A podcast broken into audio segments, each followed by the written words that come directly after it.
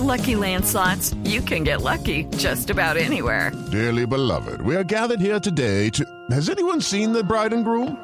Sorry, sorry, we're here. We were getting lucky in the limo and we lost track of time. No, Lucky Land Casino, with cash prizes that add up quicker than a guest registry.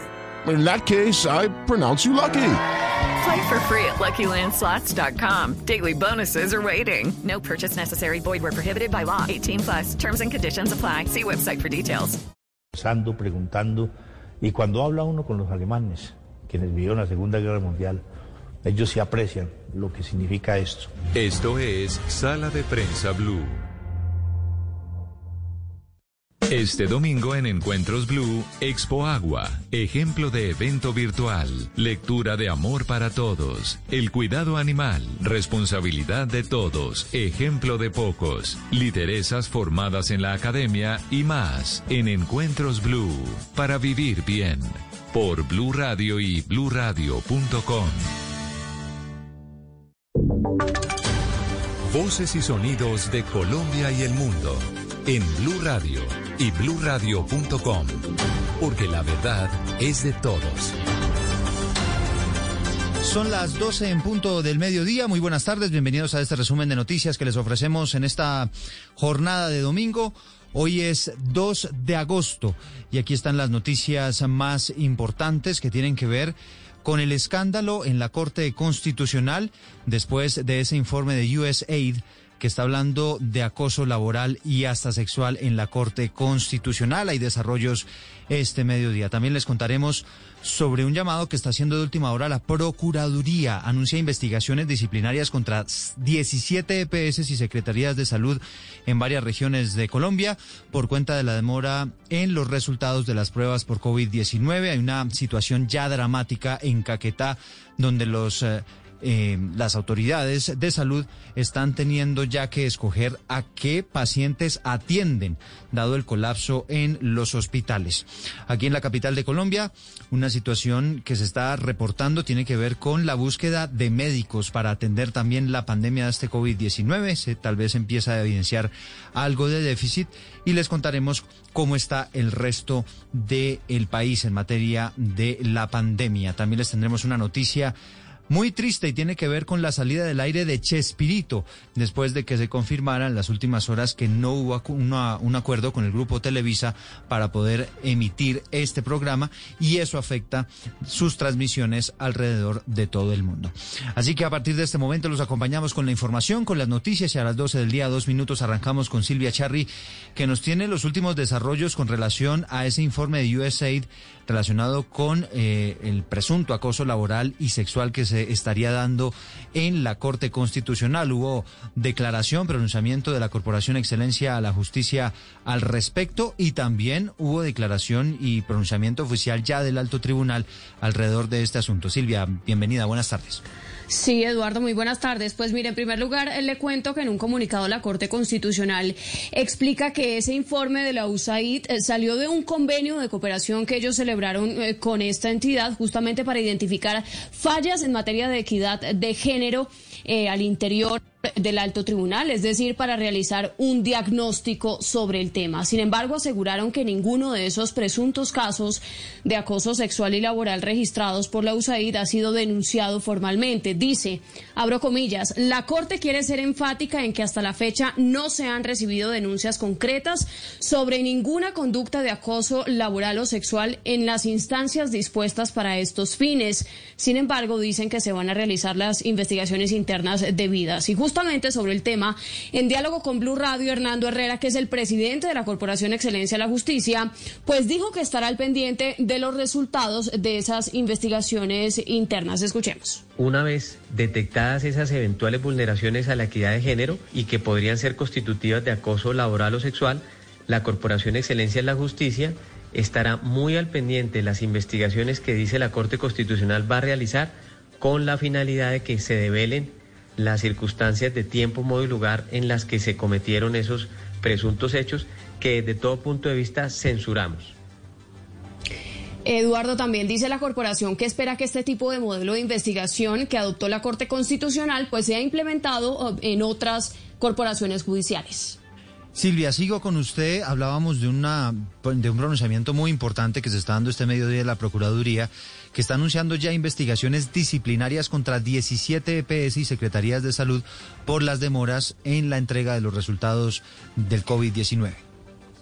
Los primeros procesos, sí señor. Dice la Procuraduría que son 17 representantes legales. Ahora le voy a mencionar las EPS, la que, los que entrarán en este proceso disciplinario y también funcionarios de direcciones de salud departamentales, municipales y distritales, justamente por la demora en la entrega de resultados de más de 70 mil pruebas para COVID-19, que en algunos casos supera, dice la Procuraduría, los 30 días y hay también presuntas irregularidades en el proceso de toma y embalaje de este tipo de muestras. Entonces, deberán responder ante la Procuraduría los representantes legales de la nueva EPS. También aparece Comeva EPS, con familiar Nariño EPS, Medimás, aparece también Compensar, Sanitas, eh, la Dirección de Sanidad Militar, eh, Caja Copi, entre otras. Y como le decía, funcionarios por establecer, eh, dice la Procuraduría, de las Secretarías de Salud de 18 departamentos del país, cuatro distritos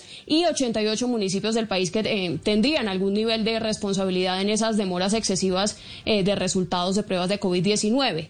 A nivel departamental le cuento que el atraso en la entrega de resultados es de 50.473 pruebas, siendo Antioquia con más de 21.000 eh, el departamento que más pruebas tiene pendientes. Sí, es que acuérdese usted, Silvia, que en su momento la Procuraduría denunció que en algunas regiones del país están demorando en darle el resultado a una persona hasta 34 días. ¿No? Lo que representa obviamente en toda una tragedia si, por ejemplo, imagínese esa persona está trabajando. Gracias, Silvia. Son las 12 del día, 6 minutos. Avanzamos con más información porque hay una situación lamentable ya en el departamento del Caquetá. El personal médico, es decir, los profesionales de salud, están teniendo ya que escoger a quién atienden y a quién no, a quién le dan prioridad, todo por cuenta del colapso en los centros de salud.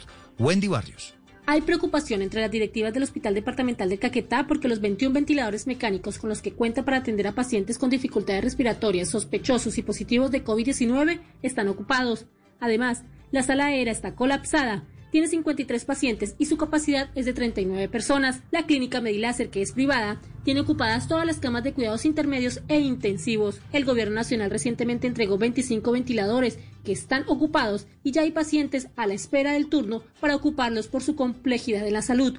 Las autoridades lanzaron un urgente llamado a la comunidad para que atienda las recomendaciones con el uso de tapabocas, el lavado permanente de manos, el distanciamiento social y que acaten las medidas adoptadas en los decretos.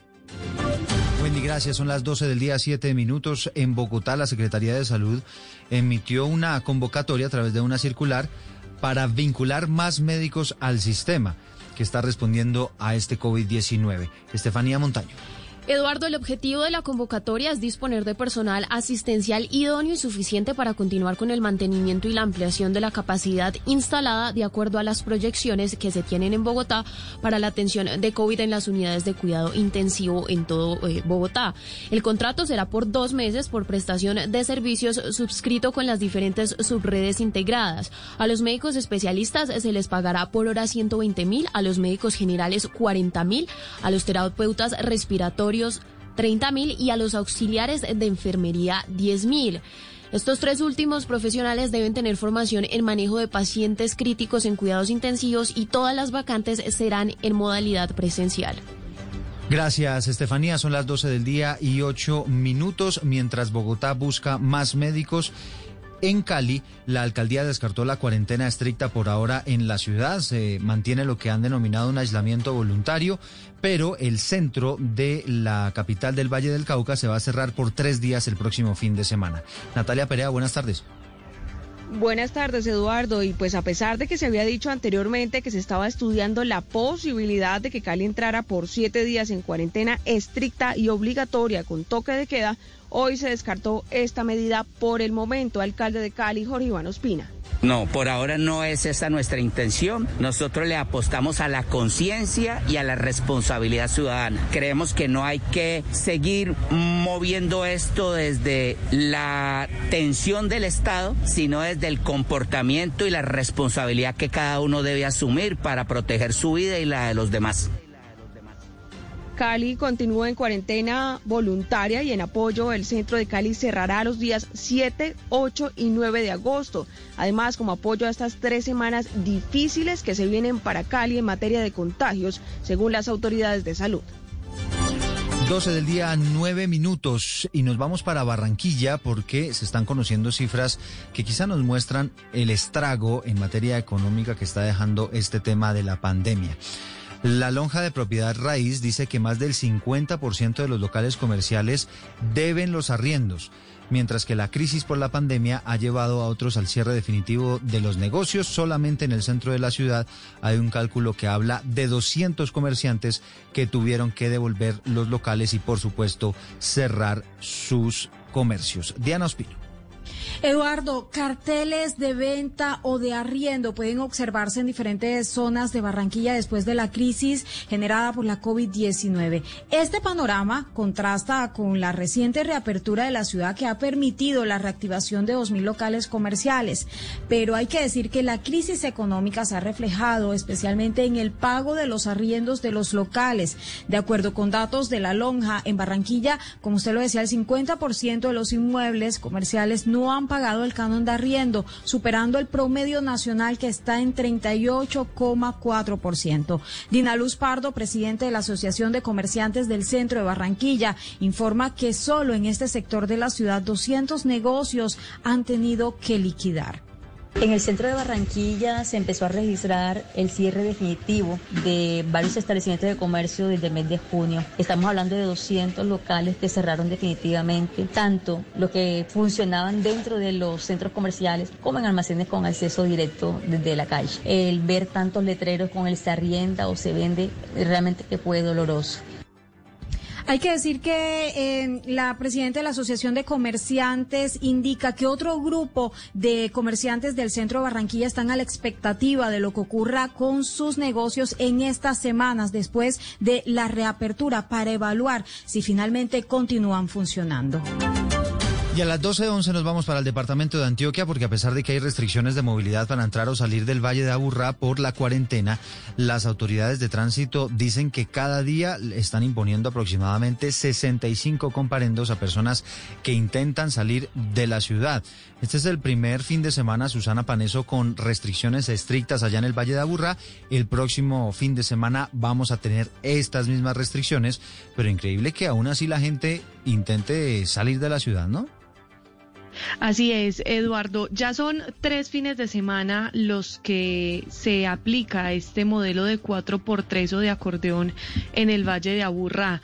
Y se han generado nuevas dinámicas también en la movilidad. Según eh, la seccional de tránsito y transporte, entre viernes y domingo se imponen alrededor de 150 comparendos a quienes se movilizan sin estar exentos de la cuarentena o contar con un permiso especial.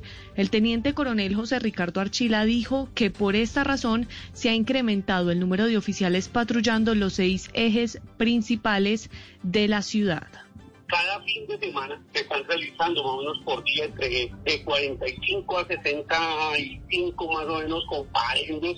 Vamos a tener un trabajo importante con el Departamento de, Policía Antioquia, vamos a tener de la especialidad de tránsito y transporte 600 hombres volcados sobre los seis corredores viales, con el fin de estar verificando la salida y el ingreso de vehículos que cumplan con el decreto. Asimismo, los días jueves, es decir, antes de que comience a regir el aislamiento obligatorio, están saliendo cerca de 23 mil vehículos del Valle de Aburrá. Algunos de estos, las autoridades todavía no tienen un número claro, lo hacen para salir de la zona urbana y así huirle al aislamiento que se da durante tres días consecutivos los fines de semana en los 10 municipios del Valle de Aburrá. Son las 12 del día y 13 minutos. Susana, gracias. Y hay otras noticias que se produjeron en las últimas horas en Colombia. Anoche un artefacto fue lanzado contra la alcaldía de Buenaventura. El hecho, por fortuna, solamente dejó afectaciones materiales, pero las autoridades en el Valle del Cauca confirmaron que en medio del plan candado que se inició, pues pudieron detener a dos personas que se movilizaban en una moto, que son las principales sospechosas de haber lanzado ese artefacto explosivo contra la sede de la alcaldía. El alcalde de Buenaventura, Víctor Vidal, habla al respecto. Rechazamos los hechos violentos, rechazamos este hecho de violencia, invitamos a todos los ciudadanos a rechazar la violencia, a exigir vivir en paz, a trabajar para vivir en paz y en dignidad en nuestro, territorio. A las autoridades les invitamos, les exigimos resultados inmediatos frente a estos hechos que atemorizan a la ciudadanía de Buenaventura. Esperemos que los resultados sean tan rápidos como los últimos acontecimientos acá en Buenaventura, los acontecimientos negativos que han sucedido en estos últimos días. 12-14 y atención con esta historia porque un joven de, 16 años murió en San Gil. Resulta que tenía la intención de desarmar una granada y no se le ocurrió otra cosa que golpearla con un martillo. Julián Mejía. Hola Eduardo, el joven, quien residía en el barrio La Gruta de San Gil, murió tras golpear el martillo en varias ocasiones contra una granada que estaba guardada en su casa. Según dice la policía, esta persona trataba de desarmarla. El mayor Luis Carlos Torres, comandante de la policía allí en San Gil, precisamente informó que el joven perdió la vida de manera inmediata y el hecho, la explosión de la granada, causó pánico entre los vecinos. Un menor de 16 años que se encontraba dentro de su residencia manipulando un artefacto explosivo, tratando de desarmar golpeándolo con lo que al parecer es un martillo, lo activa y pierde la vida en forma inmediata. Un grupo de criminalística de la policía acordonó la zona y realizó el levantamiento del cuerpo que fue trasladado a Medicina Legal de San Gil. 12 del día, 15 minutos y bueno, música para recordar, música que seguramente nos traerá algo de nostalgia con esta noticia que les tenemos a continuación, lamentablemente el eh, grupo Televisa y el grupo Chespirito no han llegado a un acuerdo y en América Latina no se podrá transmitir más este programa. ¿Qué tal Eduardo? Te saludo desde la Ciudad de México. Casi seis años después de que Roberto Gómez Bolaños falleciera, Chespirito, se dejaron de transmitir todas sus creaciones alrededor del mundo, sin que se especificara el motivo. Esto a pesar de que se mantenían vigentes en el gusto del público, según lo dijo su familia. Un sorprendente tuit de Roberto Gómez Fernández, hijo del afamado creador este sábado, confirmó que obras como El Chavo del Ocho, Chapulín Colorado y Chespirito dejarían de verse en las pantallas en cada rincón del orbe sin explicar el porqué. Y solo deseo que pronto haya un acuerdo para que regrese a la De acuerdo con información proporcionada por Raúl Brindis, conductor de radio y televisión de Univisión, existen temas legales entre Grupo Chespirito y Televisa. Por ello se detuvo la transmisión de contenidos en México y más de 20 países. El 31 de julio fue el último día de transmisión ininterrumpida de los programas de Roberto Gómez Bolaños, según afirma el conductor. Sobre el presunto desentendido con Grupo Televisa, el responsable de difundir los materiales y quien tiene parte de los derechos, no se tiene aún un comunicado oficial. Programas como El Chavo del Ocho, que alcanzó los 100 capítulos, inició transmisiones en 1973 y concluyeron en 1980. Sin embargo, los capítulos se continuaron emitiendo en muchos países, como Colombia, Argentina, Chile, Brasil y Venezuela. 12 del día, 17 minutos. Bueno, pues ahí está. Entonces, por ahora no hay acuerdo económico y por ahora se prohíbe la retransmisión de estos programas que de hecho todavía aquí la televisión nacional los estaba presentando en algunos horarios del fin de semana. Hay una noticia urgente en el mundo. Los 27 partidos de la oposición en Venezuela anunciaron hoy que no van a presentarse a las elecciones legislativas del próximo 6 de diciembre, que recordemos convocó el Consejo Nacional Electoral considerado ilegítimo por la oposición allá en Venezuela y convocado, por supuesto, por el presidente Nicolás Maduro. Dicen en la comunicación de estos 27 partidos de oposición en Venezuela que consideran que esas elecciones serán un fraude. El resumen de noticias internacionales llegan a esta hora con Estefanía Montaño. Eduardo, sí, mire, y a propósito de Venezuela, el empresario barranquillero Alex Saab fue trasladado a un hospital de Cabo Verde ayer en la mañana, según informó el portal venezolano La Patilla, donde le hicieron la prueba del coronavirus que fue negativa y después de eso, pues lo regresaron a la cárcel. Mientras que según el diario El Tiempo, Venezuela también está haciendo pagos por 65 millones de dólares por la defensa de Saab con fondos de ese país, según denunciaron oposiciones de Guaidó. También Rusia, le cuento que aceptó y dijo que que ya tienen las listas las vacunas para el coronavirus y que serán lista, serán entregadas y se darán en octubre y que también el próximo 10 de agosto se enviarán a todas las regiones rusas.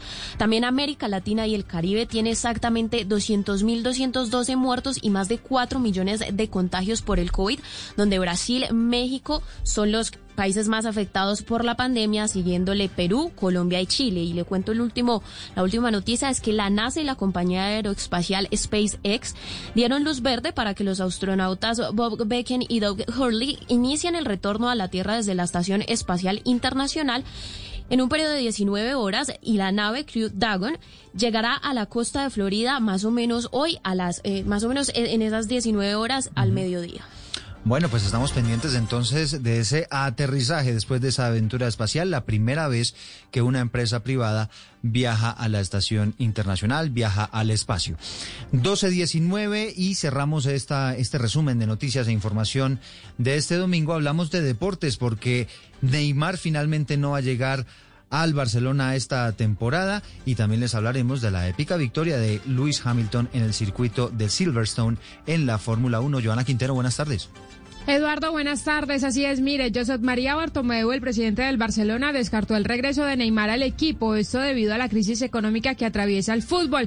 El club catalán no tiene el dinero para pagar al PSG por el brasilero. Entre tanto, en la Fórmula 1, Lewis Hamilton sorprendió al mundo al ganar el Gran Premio de Gran, Bretaña pinchado. El piloto de Mercedes destruyó el neumático en el último giro y se negó a ingresar a pits. Además, Bottas y Sainz también pincharon. Y cerramos, el colombiano Jerry Mina, quien milita en el Everton ha cambiado a su representante. Durante su carrera, su tío Jair Mina lo representó y logró su llegada al Barcelona, después su paso al Everton, pero ahora es una nueva agencia la encargada de resolver su futuro.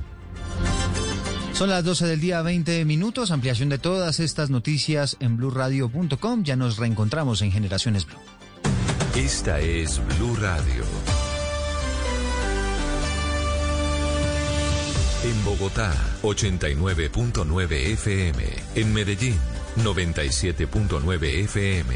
En Cali, 91.5 FM. En Barranquilla, 100.1 FM. En Cartagena, 1090 AM. En Bucaramanga, 960 AM. En Pereira y el norte del Valle, 89.2 FM. En Tunja, 103.1 FM. En Villavicencio, 96.3 FM. En Armenia, 89.2 FM. En norte de Santander, 97.7 FM.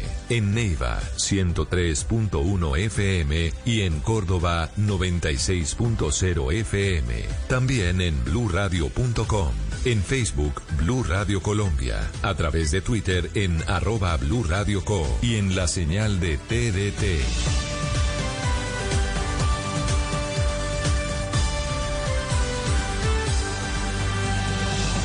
Blue Radio, la nueva alternativa. Padres con experiencia, Padres nuevos, hijos únicos, hermanos, abuelos que consienten, nietos que aprenden. Vamos a construir un puente entre generaciones para que las familias crezcan y entre todos podamos cambiar el mundo.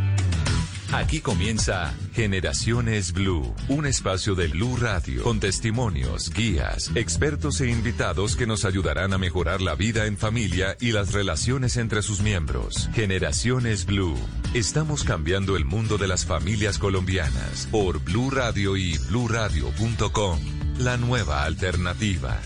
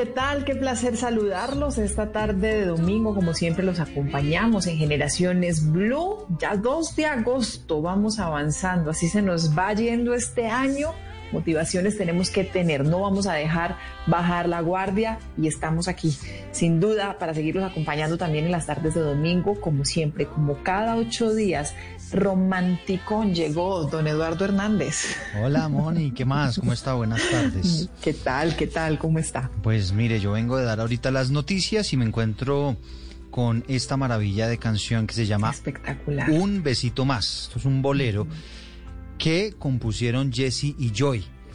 Y aquí está cantando también de fondo Juan Luis Guerra. No sé si usted alcanza a reconocer allí la voz de- del gran Juan Luis. Y le voy a contar la historia que hay detrás de esta canción.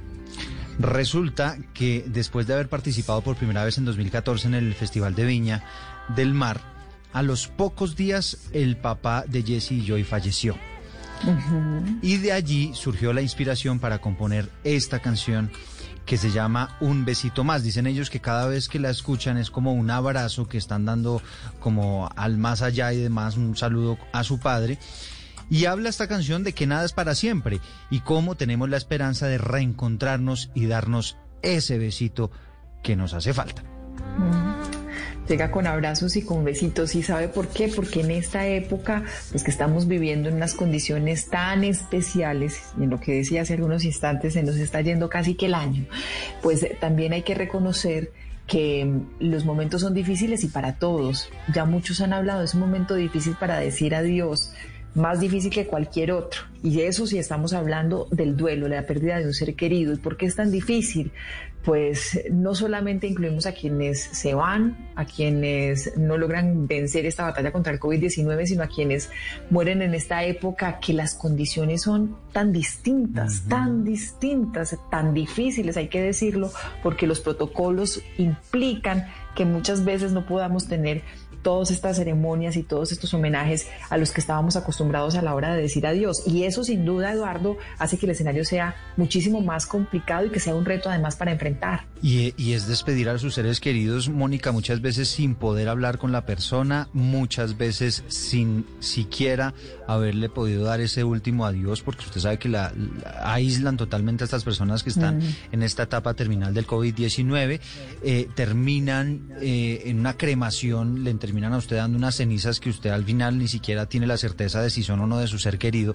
Entonces, claro, eso va contradiciendo toda una cultura que hemos tenido aquí en Colombia de la velación, de estar acompañando allí a la persona muchas veces en oración o dependiendo de lo que usted crea, y también eh, de tener esa cercanía esa última cercanía con ese ser querido que para nosotros los, los colombianos pues es sumamente importante.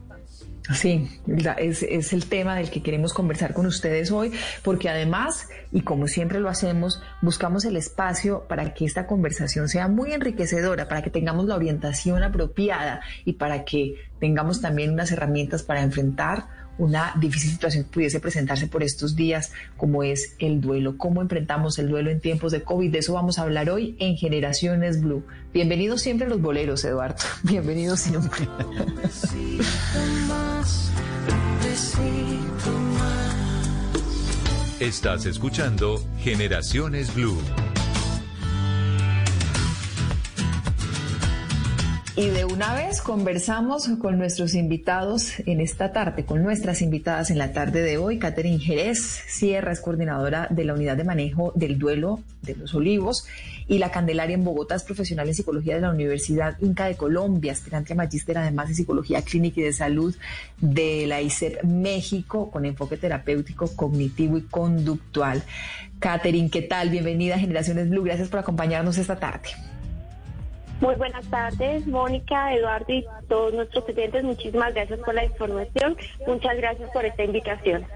Bueno, me, me llama mucho la atención lo de lo de sus estudios en, en psicología clínica, eh, sobre todo que sean en México, porque en México tienen una visión muy distinta de la muerte, ¿no, Catherine?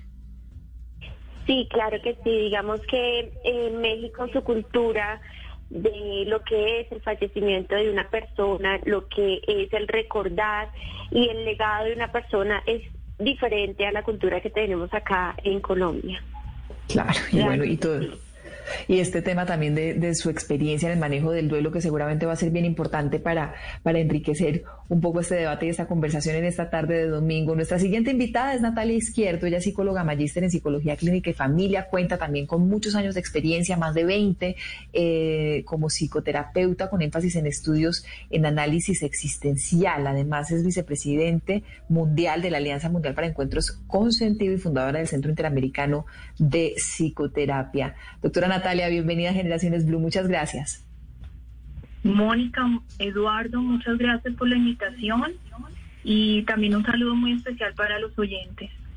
Gracias. Bueno, quiero empezar con Catherine precisamente con, este tema y su experiencia en el manejo del duelo, Catherine, con este acompañamiento que, que, que hacen ustedes en momentos difíciles, en situaciones de dolor, porque finalmente eh, no debe ser un proceso fácil, pero sin duda, Catherine, esta época de COVID-19, de los protocolos que hablábamos ahora, de, del reto adicional que tenemos ahora, tiene también que representar para ustedes nuevos desafíos.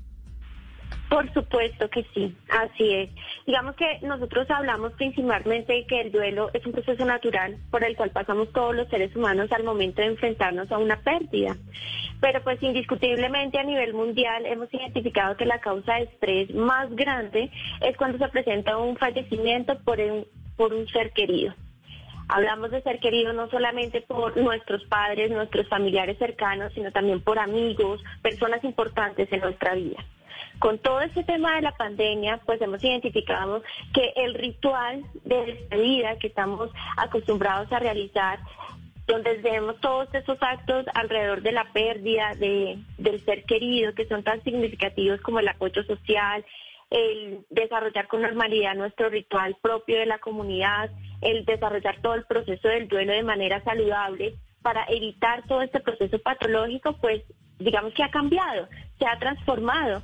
El proceso de pandemia ha limitado muchísimo estas expresiones familiares, estas expresiones de la emoción y propicia mucho al tema de la patología, porque las familias en este momento están pasando por un momento mucho más doloroso ya que no pueden disfrutar de estos actos propios del ritual fúnebre, no pueden estar acompañados de sus seres queridos, no pueden acompañar al ser querido que trasciende, ni pueden permitir como esa despedida como ellos lo querían hacer.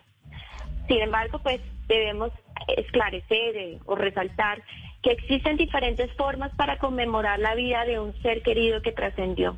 Por eso desde los olivos y desde la Candelaria queremos devolverle el control a las familias para que logren elaborar el duelo de manera saludable, para que eh, fortalezcan estas redes de apoyo y podamos despedir a nuestros seres queridos de diferentes maneras. Antes de hablar, antes de hablar y la interrumpo aquí, eh, Catherine, antes de hablar de, del cómo, del cómo se puede superar, yo sí quisiera que usted con esta experiencia que ha tenido en Los Olivos y la Candelaria nos cuente un poquito ¿Cómo son los protocolos? ¿Qué es lo que está pasando en realidad con todas estas personas que fallecen? ¿Qué se han encontrado ustedes allí en, eh, eh, eh, pues digamos, en su diario vivir? Claro que sí, los protocolos desde la parte gubernamental y demás nos han, digámoslo así, restringido muchos aspectos del ritual de duelo que teníamos normalmente. No podemos realizar el reconocimiento, el reencuentro con nuestro ser querido, no podemos hacer un proceso de velación cuando, digamos que eh, la digamos, así como que nos identificamos que tenemos un protocolo tipo COVID o sospecha por COVID, pues realmente se han dado muchos procesos en los cuales nosotros no podemos acompañar a estas familias a nivel eh, presencial, en donde no podemos reunirnos todas las familias, porque pues digamos que tanto la Candelaria como los Olivos estamos es al proceso de cuidar a la comunidad. Tenemos que respetar todo el proceso, tenemos que hacer diferentes medidas de, de protección, tenemos que estar eh, tratando como de acompañar a las familias, pero de diferentes maneras. Hemos intentado incluso transformar todo el proceso de velación, hemos llegado a no realizar las velaciones presencialmente por el tema del COVID, pero sí las estamos logrando realizar de manera virtual, estamos... Eh, digamos así, incursionando en el proceso en el que podemos acompañar cinco familiares en la sala de velación y el resto de los familiares podemos estar conectándonos de manera virtual, podemos realizar como todo este proceso desde la virtualidad, que antes era algo que no, no se hacía que antes de pronto quedábamos como allí. Estamos acompañando también a las familias en cuando es protocolo COVID como tal, para que realicemos una ceremonia independientemente de su credo, para que realicemos como todo este proceso desde la unidad de manejo del duelo también, porque realmente el protocolo nos comenta que debemos restringir como la cantidad de personas que tenemos a nuestro alrededor, el distanciamiento social, las normas de desinfección, eh, todo el proceso de, que no logramos realizar como ese reencuentro con nuestro ser querido, ver a nuestro ser querido. De todas formas, doctora Caterina, es, que es, es, es eh, el escenario que tenemos hoy, es una realidad que tenemos hoy, pero a mí sí me gustaría también ver el, el, el, tema desde, desde las realidades normales del duelo en sí. Y, en ese sentido sí quisiera preguntarle a la doctora Natalia Izquierdo también cuál es su percepción, porque eh, nosotros somos una sociedad que no estamos muy familiarizadas con, con el duelo la muerte es una realidad, pero creo que nosotros como sociedad todavía no estamos tan familiarizados con el duelo. Y hay muchas ocasiones en este momento de pandemia, incluso que ni siquiera podríamos permitir esas despedidas, así sea con los protocolos de bioseguridad y grupos pequeños. Las personas que, que tienen la muerte de un ser querido en otra ciudad o en otro país, que finalmente no pueden ni siquiera viajar a abrazar a sus seres queridos. ¿Cómo trabaja uno esto, doctora Izquierdo, para, para, para entenderlo como una realidad y que no genere muchísimas complicaciones adicionales a las que ya tenemos?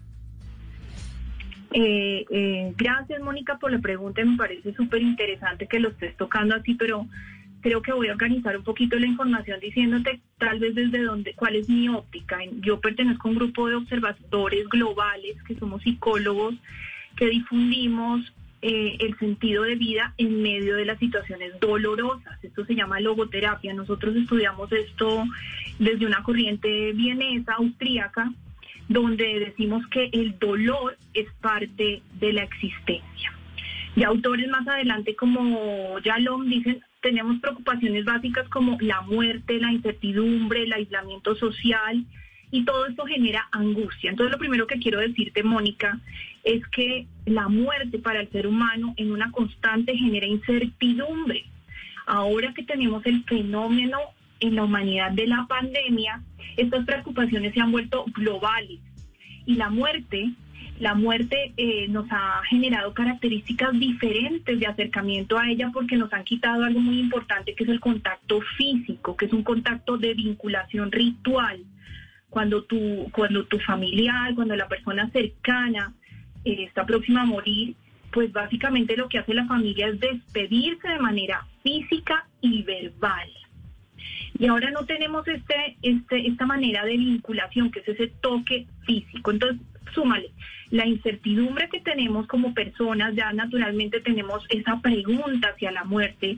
Después tenemos una situación global de pequeños estresores que nos dicen hasta usted puede estar enfermo y después nos dicen usted tiene un familiar enfermo y está en una clínica, pero usted no lo puede tocar y está grave esta persona. Entonces yo pienso que la pregunta aquí que tú haces es muy importante y es la más interesante, ¿cómo nos adaptamos a este nuevo fenómeno social, donde te digo psicólogos, logoterapeutas, estamos analizando esto desde el mundo y vemos cómo le damos herramientas a estas personas. No quiero ir a las herramientas, simplemente cómo hacemos, eh, eh, generamos estatus de adaptación en lo que se puede medir como mejor cuando aun cuando este rito no lo podemos tener. Y ahí viene una pregunta interesante aparte de eso y es, ¿cómo puedo demostrarle afecto a esa persona que está ya encerrada en cuidados intensivos que muchas veces, Mónica, y piénsalo, está entubada y no nos puede ni ver porque tiene, tienen estados de sedación profundos y lo último que tenemos es el oído, que seguramente se, que se dicen las investigaciones que se pierden. Entonces, ¿cómo podemos?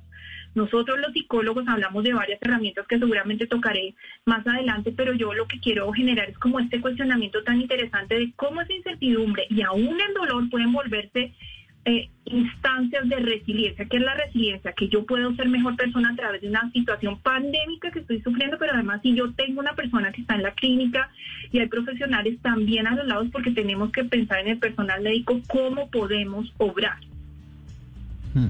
Pero entonces en ese orden de ideas y con ese panorama que además es muy cierto, eh, ese que nos plantea doctora Natalia, con el agravante de que además usted no puede hablar con ese ser querido así sea solamente hablarle a través de un celular o una tableta o lo que sea, no lo puede hacer porque, o por lo menos no lo puede hacer cuando usted quiera, porque básicamente la comunicación la están manejando son los médicos allá adentro.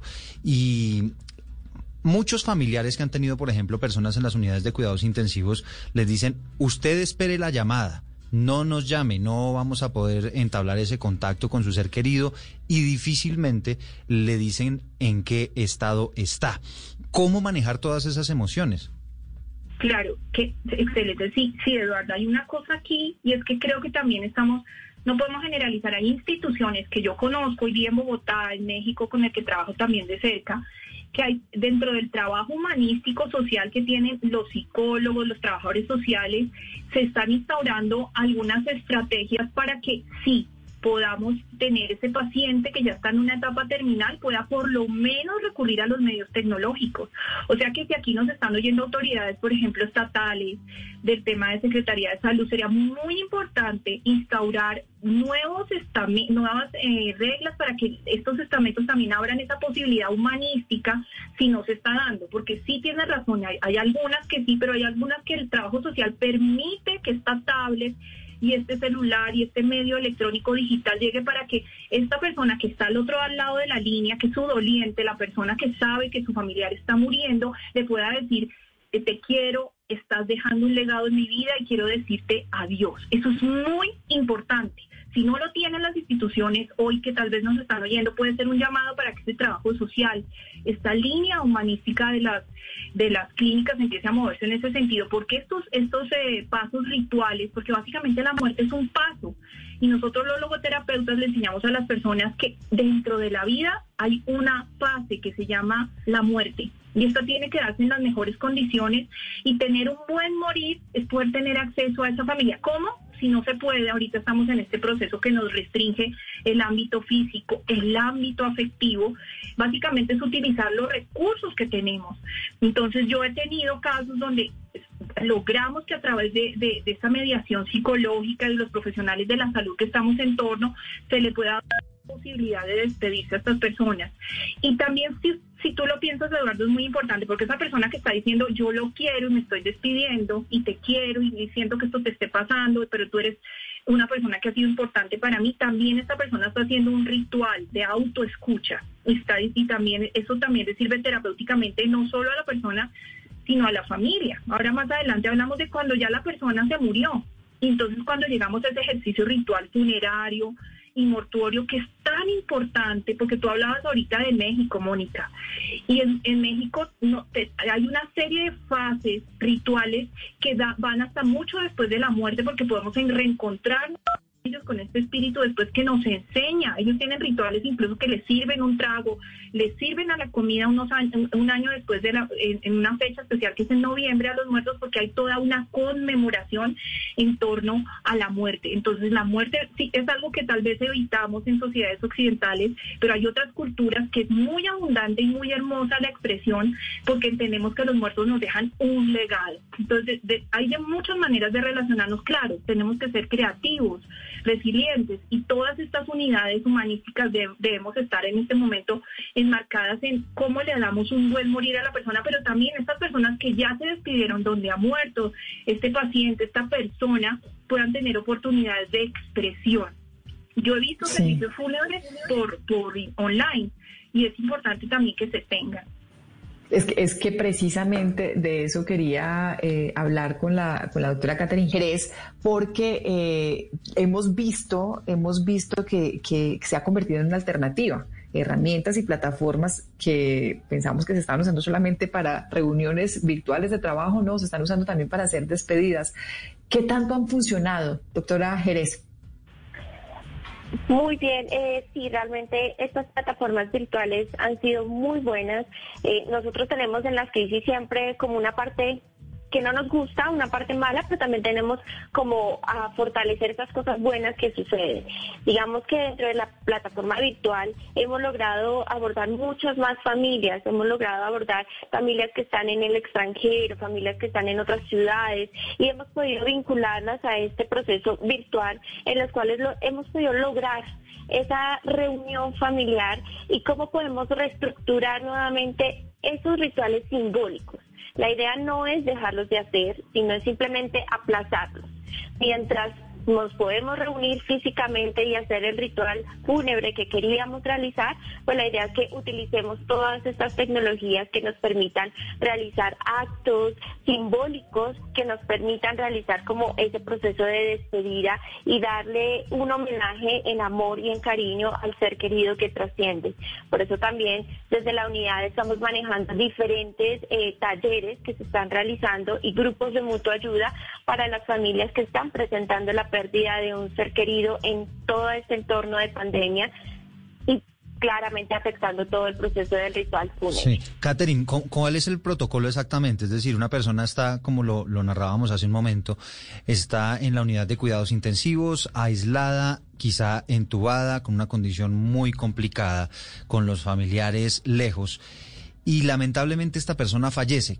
¿Cómo, cómo es el protocolo en ese momento exactamente para, para pacientes que tienen COVID-19?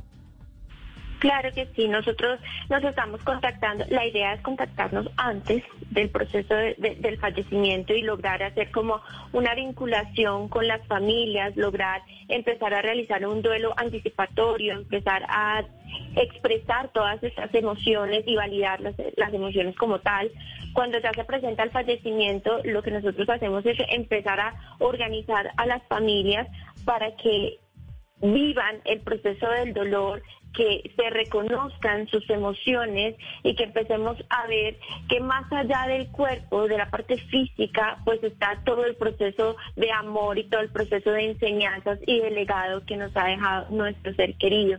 En ese momento nosotros realizamos unas llamadas telefónicas en donde nos contactamos con las familias y les permitimos como esa descarga emocional. Y empezamos a realizar esa resignificación que como la doctora Natalia nos comentaba antes, es ver que la muerte no es algo malo, la muerte no es un castigo, no es una consecuencia desagradable, sino que simplemente hace parte de la vida. La muerte hace parte de la vida.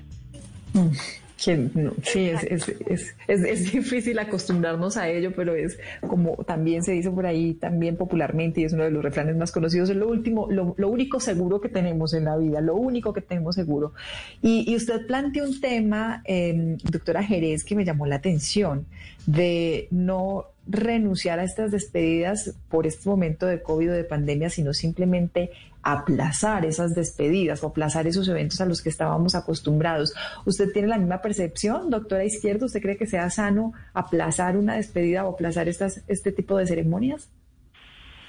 Pues no estoy tan de acuerdo en el sentido de que hoy hablaba eso con varios psicólogos, eh, estábamos reunidos en, en México hablando un poco de de cómo las personas pudieran tener esa oportunidad de en el momento que se genera la emoción poderla plasmar incluso en un papel porque no hay, hay incluso teorías tanatológicas, la tanatología es esta ciencia que nos ayuda al buen morir, que dicen que mira, que tienes que hacer este paso y este paso, entonces primero está el impacto, la asimilación, la depresión y después lo último la renovación. Y bueno, yo lo que digo es no estoy de acuerdo con ninguno de esos pasos. Cada persona es un mundo diferente en los ritmos en lo, y la manera de relacionamiento con sus muertos y también con sus emociones. Entonces yo pienso que en el momento que la persona está experimentando, cómo podemos darle herramientas eh, eh, para ella misma también, poder plasmar en un papel, poner, poner en una foto algún escrito. Quiero contarles que en este momento, y si me está escuchando, esto es un mensaje para Claudia Duarte, ella está en una fase terminal en México y, y ella le estamos ayudando a hacer un libro. Entonces, estas personas que están al otro lado, en, en eh, fuera de estos cuidados intensivos, ¿por qué no darse el derecho de resignificarse a través de actos en el momento que necesitan? Si tienen que poner una canción, si tienen que escribir, si tienen que sacar unas fotos. Hay muchas cosas que uno en el momento puede hacer para darle cabida a esas emociones, para darle reconocimiento a esa parte emocional. Así que decimos, mira, yo también tengo casos de personas que no se han podido casar por el COVID, pero la parte fúnebre tiene como una connotación de que en el momento la persona nos deja físicamente, porque esto es irreversible y también universal, a todos nos va a pasar. Entonces, ante ese vacío, nosotros tenemos que dar una respuesta en lo psicológico y en ese aquí y ahora. ¿Qué pasa con esas personas que no pudieron comunicarse como les sugerimos? Por medios electrónicos. Tienen que buscar una ayuda terapéutica, tienen que escribir, tienen que generar estatus donde las emociones se puedan plasmar.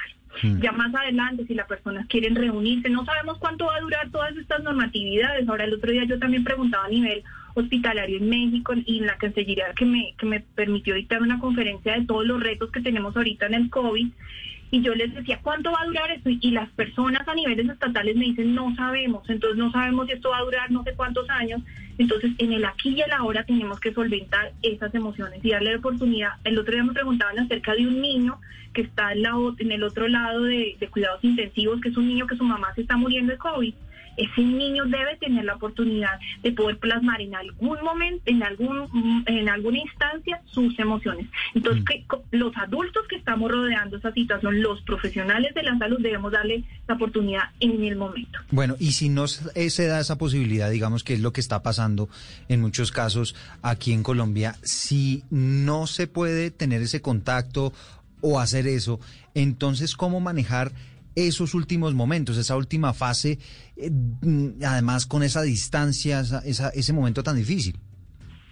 Mira, yo he hecho de todo tipo de ayudas. Mira, yo he hecho grabaciones, mensajes de voz que se envían entre ellos. Hemos hecho reuniones virtuales donde no está el enfermo presente y ellos comunican entre ellos, que esto puede ser una idea de servicio fúnebre cuando no lo tienen, y se comunican y hacen un rito donde cada uno habla algo de la persona que está muriendo al otro lado.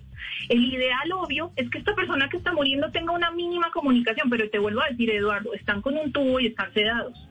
Entonces tenemos el, bloqueo de su condición clínica, tenemos el bloqueo de las regulaciones eh, humanitarias que tenemos por el problema sanitario que tenemos y tenemos el bloqueo pues que, que nos, nos oye porque está en un estado de inconsciencia, pero hay una parte consciente del ser humano que son todos sus dolientes pero también esas estas que pueden estar haciendo rituales de línea tecnológica donde se reúnen a, hacer, hablar de esa persona que está al otro lado, a darle gracias a Dios si tienen alguna experiencia religiosa y a generar estos estatus en otros ámbitos. Y esta persona, la que está ya limitada por todos los lados, que eh, este es un mensaje también para el personal de salud, pues que este personal de salud pueda sensibilizarse. Sabemos que están cansados. Hay una cosa que yo el otro día me pasaba con, hice una conferencia a nivel hospitalario y me decían, Natalia, estamos que nos vamos porque nosotros también estamos asustados. Entonces, ¿cómo nos pides que, claro, es el dar la otra milla porque esa otra persona que está ahí es, nuestra, es la persona que está muriendo y necesita por lo menos o que le pongan a su oído algo,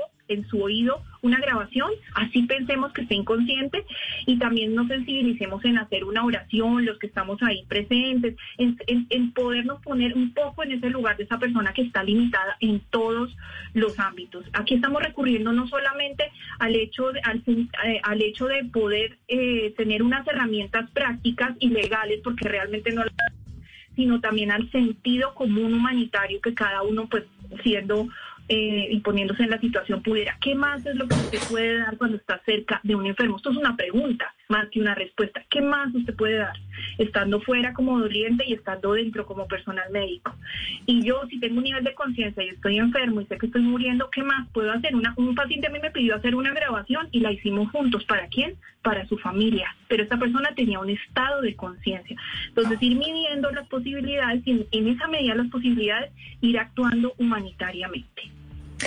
Es, es, bien, bien, bien complejo el tema, sin duda, pero estas eh, también son espacios para, para, conversar sobre un tema que, que, definitivamente tiene que ser una realidad para todos. Yo le voy a hacer una confesión, Moni. Sí, ¿cuál, Eduardo? A mí me da escalofrío pensar en una situación de esta. Y toda mi solidaridad para quienes están pasando por un momento como este, porque no sé si le ha pasado, pero empieza como a cerrarse ese cerco y sobre todo aquí en Bogotá, en Cali, en Medellín, en Barranquilla, donde pues está más disparado este tema del COVID-19 y se empieza a cerrar ese cerco y usted empieza a conocer un poquito más casos cercanos, ¿no? Que es que el amigo, que la prima de no sé quién, ya empieza uno como a, a sentir que ese tema eh, empieza a ser más cercano a uno y eh, es una situación lamentablemente muy complicada y, y sin muchas soluciones, ¿no?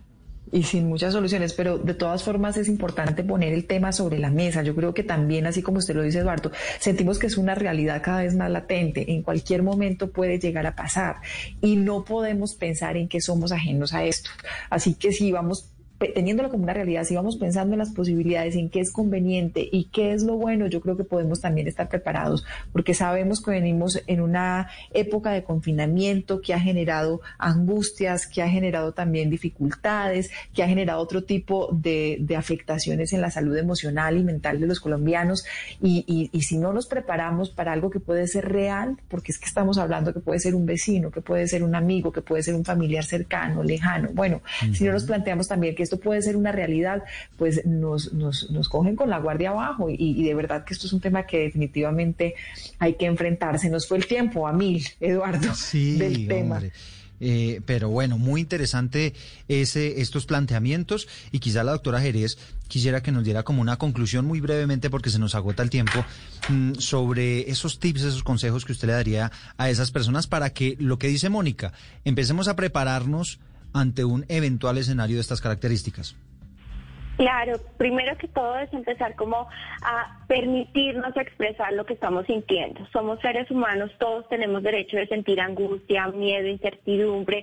Eh, todas estas emociones son absolutamente básicas y son válidas en nuestro proceso. Como yo le decía anteriormente, la idea es que nosotros empecemos a organizar nuestras situaciones, a permitirnos expresar las emociones que tenemos, que veamos que es una realidad, pero pues tampoco nos vayamos a ir al me está pasando en el momento. Centrémonos un poquito en en el presente, en el que todavía no está ocurriendo, que puede pasar y que es válido que yo me sienta de esta manera. Y empezar nosotros también a revisar que hay muchas formas en las cuales nosotros podemos expresar de manera simbólica el amor y el cariño que les tenemos a nuestros seres queridos, que más adelante de pronto podamos hacer la ceremonia eh, social, reunirnos en el proceso, pero que en este momento pues estamos en una situación en la que podemos reunirnos a través de las virtualidades no estamos solos.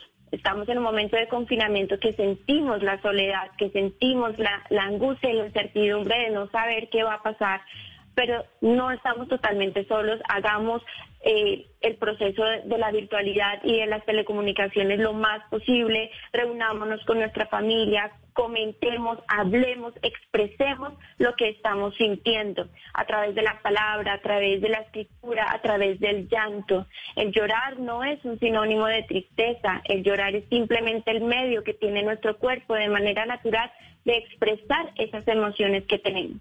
Validemos estas emociones y permitámonos que más adelante si se llega a ver el caso del fallecimiento de uno de nuestros seres queridos, primero realicemos como estas cuatro tareas grandotas y es primero identificar qué está pasando, identificar y aceptar la realidad de lo que está pasando, expresar el temor, expresar las emociones, permitirnos sentir el dolor, porque tampoco es bueno nosotros hacernos los muy fuertes y evitar como todo el contacto con el dolor acompañarnos en nuevos momentos en los, en los que no estamos físicamente presentes con nuestros seres queridos pero estamos emocionalmente presentes aquí nos estamos llamando, nos estamos vinculando, videollamadas, mensajes, WhatsApp, redes sociales que los podemos utilizar y vamos a centrar nuestra energía en el presente, vamos a centrar nuestra energía en las personas que están en nuestro alrededor, en las relaciones que están a nuestro alrededor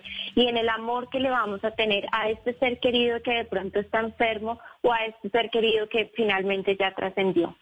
Me parece una buena, buena conclusión, me parece que es una buena idea empezar a vivir lo que estamos viviendo hoy, mantenernos en contacto y en vinculación para que después, eh, si, si, tenemos que enfrentar una situación de estas, no nos quedemos con la angustia de no haber mm. dicho adiós o no haber dicho todo lo que, lo que queríamos decir en vida. Oye, Moni, eh, estamos, estamos recibiendo opiniones a través de numeral Generaciones Blue, les estamos planteando la pregunta.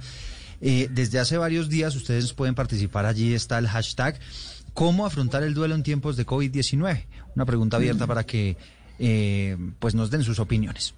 Numeral Generaciones Blue. Doctora Natalia Izquierdo, muchas gracias por acompañarnos esta tarde. Igual a la doctora Caterín Jerez, gracias por su tiempo y gracias por sus consejos y recomendaciones. Ya regresamos con Generaciones Blue.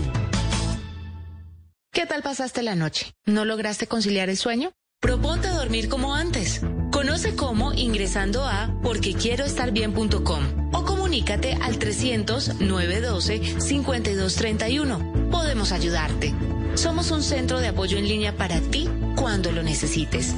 Una iniciativa de la Fundación Santo Domingo y Profamilia, con el apoyo de Blue Radio. En Generaciones Blue, ¿cómo viven nuestras generaciones el COVID?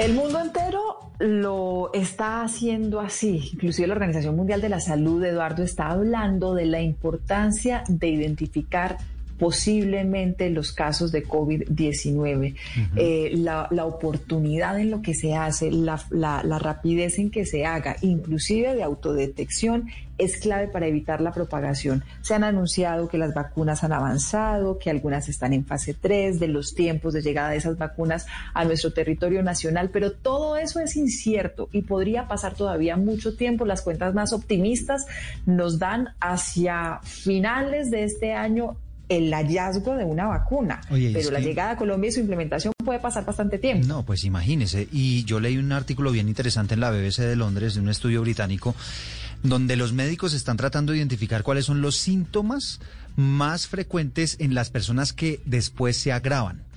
Y han encontrado que se pueden ganar ocho ditas, siete ditas, porque la propia alcaldesa de Bogotá lo decía aquí, eh, particularmente en, la capital de Colombia, y es que la gente está acudiendo a los centros médicos al día 13, día 12 de, la enfermedad, y eso hace que obviamente ya la enfermedad haya avanzado demasiado y los casos se pueden complicar.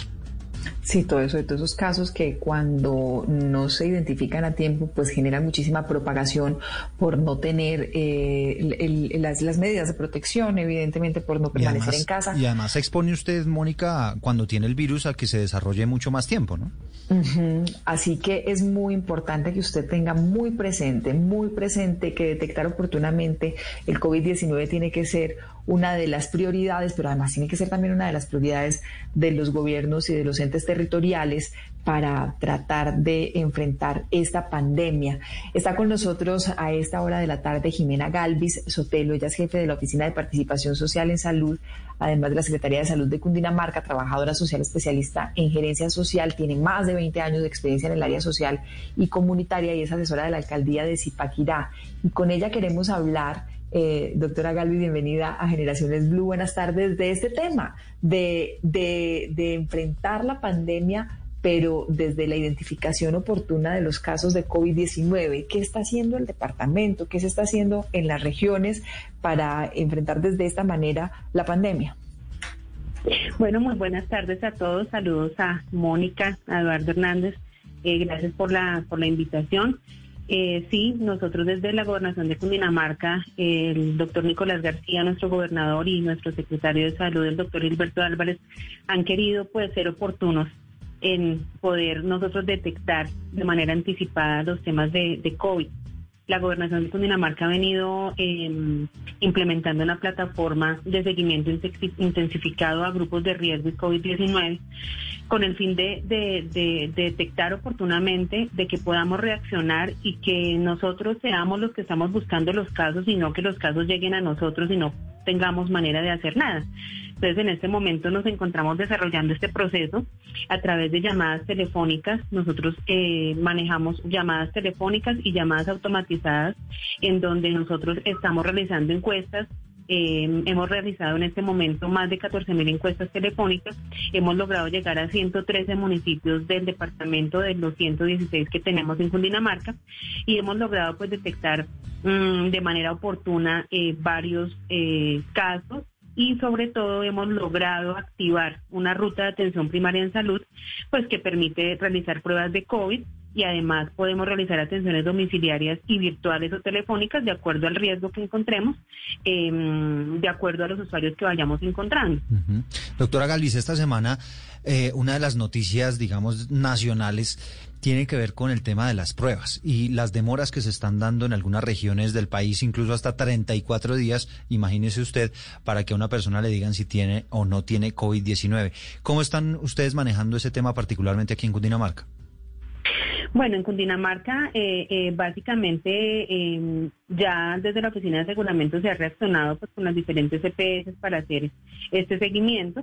Nosotros de manera oportuna también con la plataforma de seguimiento que estamos realizando, estamos buscando también la aplicación de 100.000 pruebas que se están desarrollando en el departamento en este momento y con la plataforma logramos nosotros ubicar las personas que se encuentran positivas y con base en eso eh, la plataforma nos ayuda aplicando un radar y el radar nos permite contactar pues a las personas más cercanas a los COVID positivos y de esta manera poder aplicar eh, esta, esta, estas pruebas. Entonces en este momento pues eh, se está realizando ese piloto de las 100.000 pruebas que se están aplicando dentro del departamento de Cundinamarca.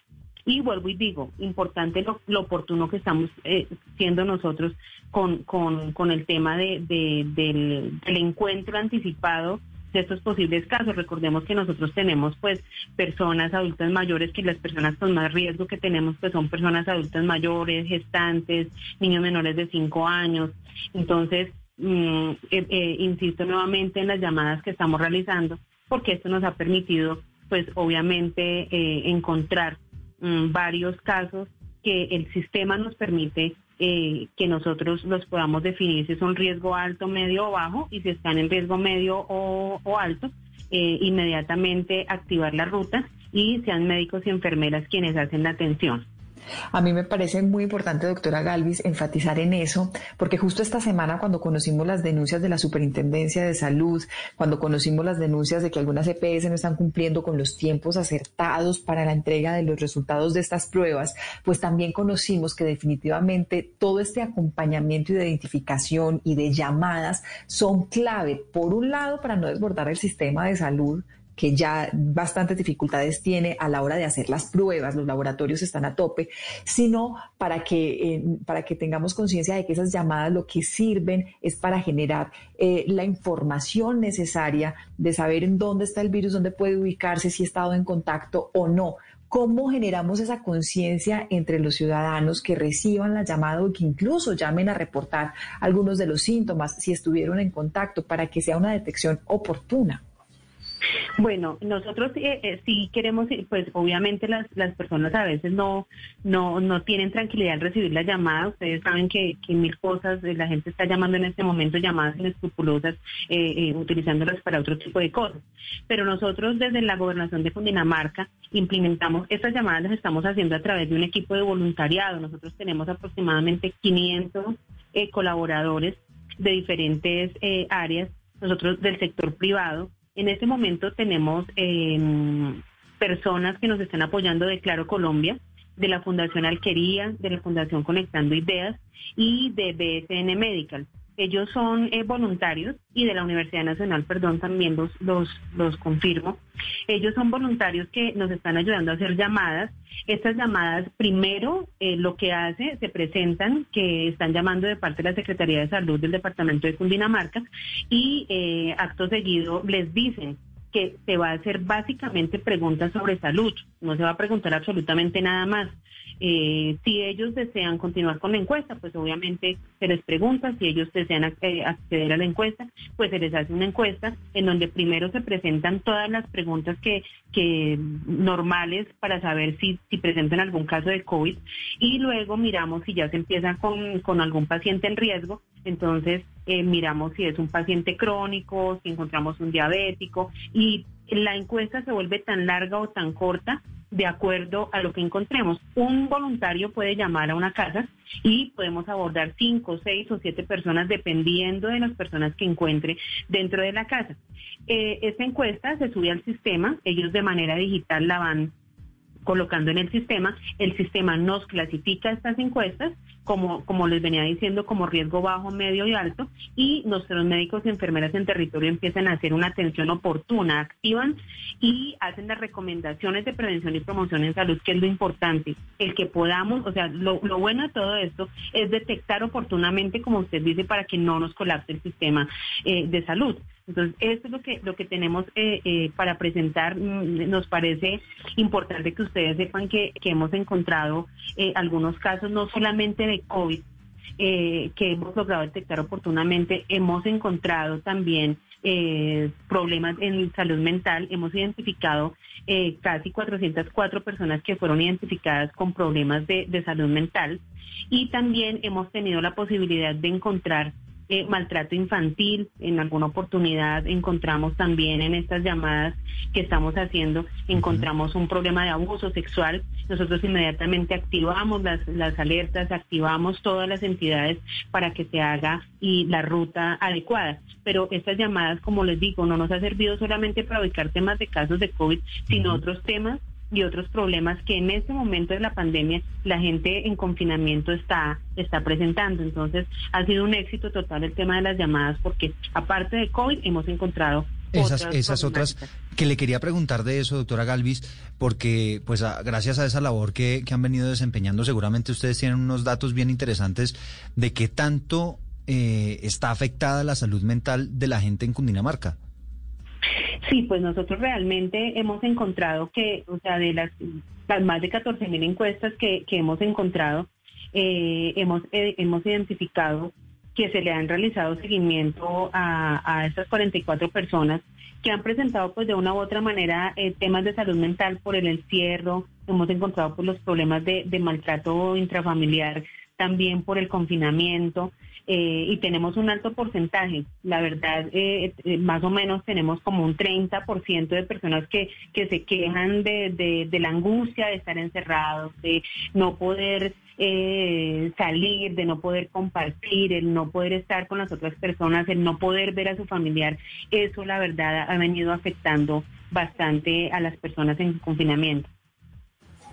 Es que es eh, estas realidades, esta nueva realidad, la nueva normalidad que hemos estado llamando, pero sí tenemos que ser muy conscientes que esta información que entreguemos, que este tipo de líneas de atención, que poder llamar, que poder comunicarnos y que recibir esas llamadas hacen parte de un sistema de información que va a ser clave para cuidarnos mientras encontramos soluciones definitivas, que era lo que hablábamos al principio de, este espacio y de esta entrevista.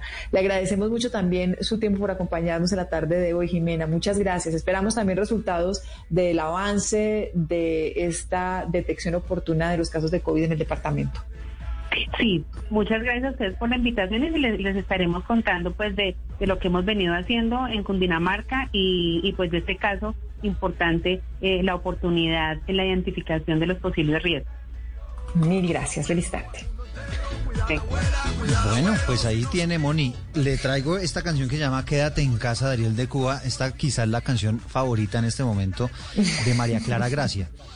Usted seguramente ¿Sí? la conoce. Claro. Sí, pues, la, la, la, he escuchado. La convirtió claro en un sí. himno en Blue Jeans porque la pone siempre y la traía, la quería traer a colación porque definitivamente es una canción que le levanta a uno mucho el ánimo. A pesar de que el mensaje es quédate en casa, todavía estamos eh, con un riesgo por el COVID-19, pues nos da con este ritmo eh, otra perspectiva de cómo enfrentar este tema del COVID-19. ¿Le puedo hacer una pregunta para terminar? Claro que sí. A propósito de esta cuarentena no que me vaya. 7 por 23, no. Eh, a, propósito, a propósito de esta cuarentena que se extiende hasta el 30 de agosto, uh -huh. ¿usted cree que nos la siguen extendiendo otro poquito más? Sí. Vamos hasta final de año así, ¿no? Más bien reactivando de a poquitos en vez de levantarla sí, definitivamente. Y entre otras claro. cosas porque el gobierno ha dado la opción a algunos municipios que van como superando el tema o que no tienen casos de COVID de levantar la medida específicamente en esos municipios. Sí, pero, es igual.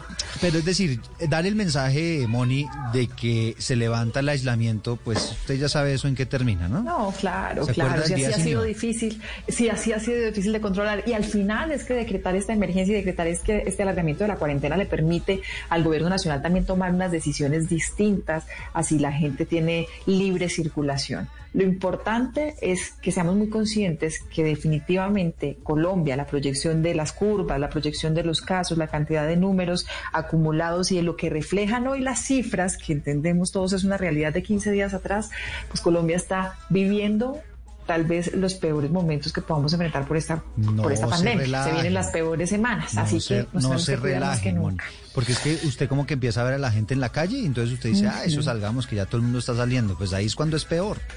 Nos toca cuidar, nos toca cuidar. De acuerdo. Bueno, a ustedes feliz tarde, los seguimos acompañando, nosotros seguiremos aquí también llevándoles otros detalles, otra información, temas que tenemos que tener muy presentes en la mano, sobre todo en nuestros hogares, en estas tardes de generaciones. Gracias, feliz tarde.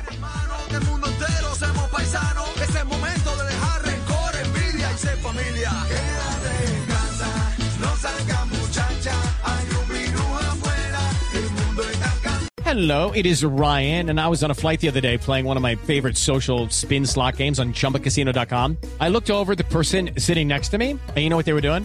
They were also playing Chumba Casino. Coincidence? I think not. Everybody's loving having fun with it. Chumba Casino is home to hundreds of casino style games that you can play for free anytime, anywhere, even at 30,000 feet. So sign up now at chumbacasino.com to claim your free welcome bonus. That's chumbacasino.com and live the Chumba life. No purchase necessary. DTW, void, were prohibited by law. See terms and conditions 18 plus.